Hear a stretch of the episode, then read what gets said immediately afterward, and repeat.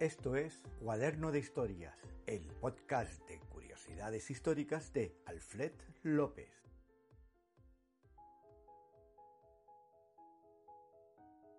El himno que todos los estadounidenses cantan y que nació para homenajear a un terrorista.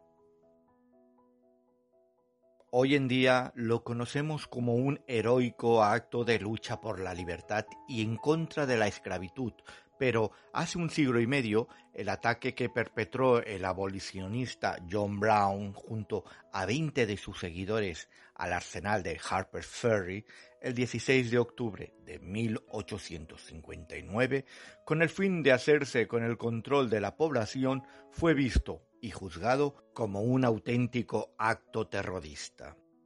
Y es que John Brown era de la opinión de que el único modo de acabar con la esclavitud era a través de las armas, y por ello no le temblaba la voz a la hora de convencer a otros para que se unieran a una insurrección armada.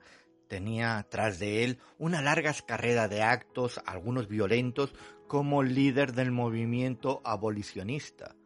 Cabe destacar que el ataque cometido por Brown fue visto y juzgado como un acto de terrorismo debido a que en esos momentos la única vía para resolver ese tipo de problemas era mediante el diálogo entre políticos y que tanto defendía el entonces presidente de los Estados Unidos, James Buchanan, algo que finalmente no sirvió demasiado y que acabó derivando en el estallido de la guerra civil en abril de 1861.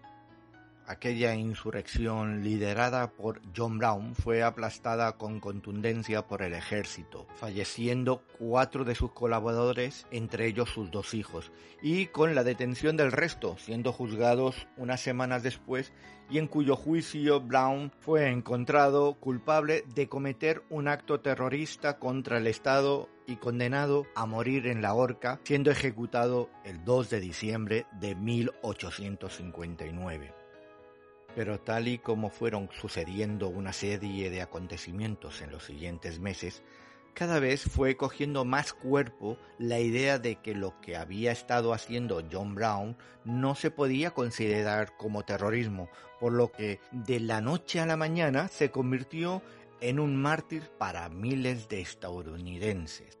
Se realizó una campaña a través de la prensa en la que se publicaron artículos defendiendo la postura de Brown frente a la esclavitud y varios fueron las composiciones musicales que se crearon y que acabaron siendo cantadas en reuniones abolicionistas.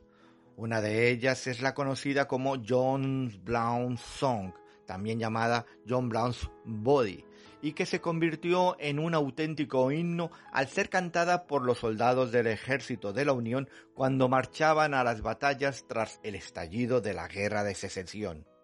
Con el tiempo, la canción sufrió algunas modificaciones, se le añadió otras partes a la letra y se le quitó lo que se consideraba como políticamente incorrecto e incluso derivó en otras canciones que también se han hecho sumamente populares, Hoy en día, un siglo y medio después, John Brown Song sigue cantándose en múltiples actos, apareciendo en innumerables películas y series de televisión e incluso es uno de los himnos que se cantan todos los domingos en las iglesias de prácticamente todos los Estados Unidos.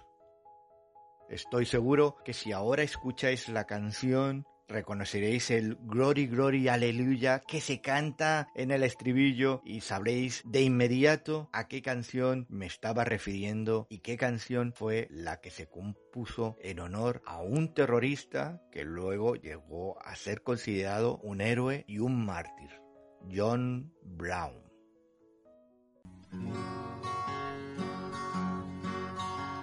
Oh, John Brown's body. While weep the sons of bondage whom he ventured out to save. And though he lost his life in his struggle to free the slaves, his truth is marching on. John Brown's body lies molding in the grave. John Brown's body lies molding in the grave. John Brown's body lies molding in the grave, but his truth still